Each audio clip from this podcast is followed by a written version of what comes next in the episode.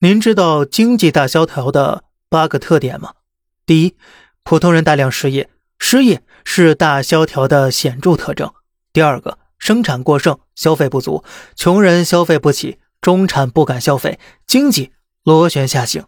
第三，股市、楼市、债市崩溃，工厂倒闭或裁员，削减工人工资。第四，大量债务人断供，钱房两空，半生心血付诸东流，被迫离开大城市。第五，房东大量驱逐没钱缴纳房租的房客，年轻人流落街头或者投奔父母。第六，人们减少社交，大多用纸牌、棋类或者其他低价娱乐项目不断消遣时光。放到现在呢，就是短视频和综艺电视剧了。第七，逆城市化出现，农村人口回流。第八，精神匮乏，患精神类疾病的人数大增，宗教盛行，邪教层出不穷。好了。以上就是经济大萧条的八个显著特点了。不过最后声明啊，本期节目纯属是知识普及，无任何对当下形势的影射和判断。